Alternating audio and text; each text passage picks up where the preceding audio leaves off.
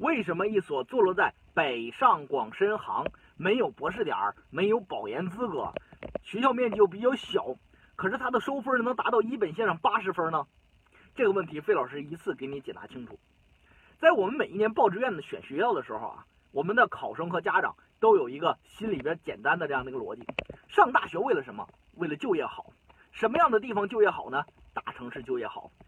反观我们中国的大城市，北上广深杭、南京等等城市非常少，大学就更少了。所以导致呢，这样大家的追捧和争抢，把它的分数给催高了。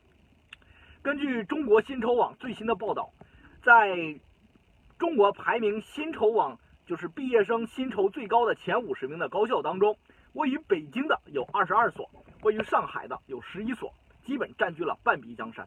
而榜单上呢，这些大学的毕业生们呢，平均薪酬都能达到八千以上。可是反观我们二线城市，郑州，好一点的学校毕业生平均薪酬也就只有六千块钱，所以中间差距还是很大的。那么，是不是所有人都应该去争抢这些好城市大学呢？其实我觉得这个不一定，要从看你的出发点。如果你的出发点是为了考研升学，我倒是更愿意呢，你的选择城市面更宽一些，在二线城市当中去重点选择，因为你会很容易选到一个优质院校。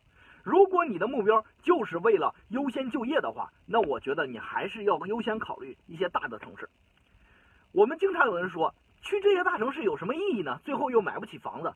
其实这些考生真的不是为了买房子，在这些大的城市呢，我们广大的年轻人呢，可以选到一些高的薪酬、更多的机会、创新的前沿、产业比较成熟和开放的社会环境。其实这就是每一个人梦想起航的地方。如果从这个角度讲，选择优质的城市和学校。我觉得是值得理解的。